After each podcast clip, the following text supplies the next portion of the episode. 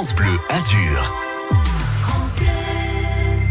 6h21. Et si on apprenait un petit peu avec Patrice Arnaudot? Le Nissart. Alors vous savez qu'on vote dimanche. Oui. Du coup, on va se pencher sur la vie démocratique niçoise, qui elle existe depuis des siècles. Alors Patrice, on va évoquer ce matin l'élection, mais l'élection des consuls de Nice. Ah. Lu consu, mote che esiste despies quasi mille ans. Et oui, car Nice élit ses représentants depuis 1108.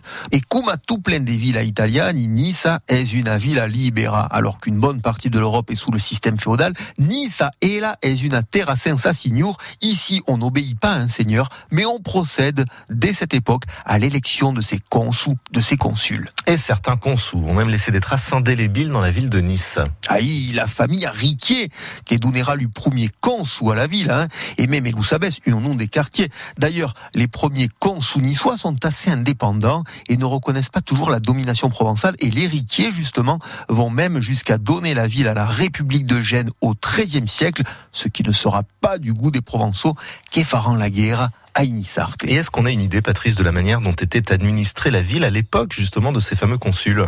Il y aura quatre consuls, un per cada classe sociale.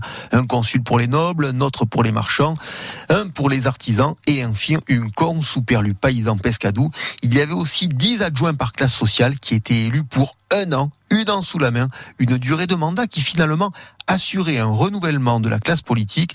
Et mille ans plus tard, on se dit que ce système consulaire niçois n'était pas si mauvais. Merci beaucoup Patrice Arnaudot pour cette vie démocratique. Finalement, au temps des consuls, on vous rappelle qu'on vote hein, dimanche prochain pour le premier tour des législatives. Toute l'actualité politique de la Côte d'Azur à suivre en temps réel, notamment sur notre compte Twitter. Vous serez informé aussi des premiers chiffres en temps réel dimanche soir, lorsqu'ils tomberont circonscription par circonscription.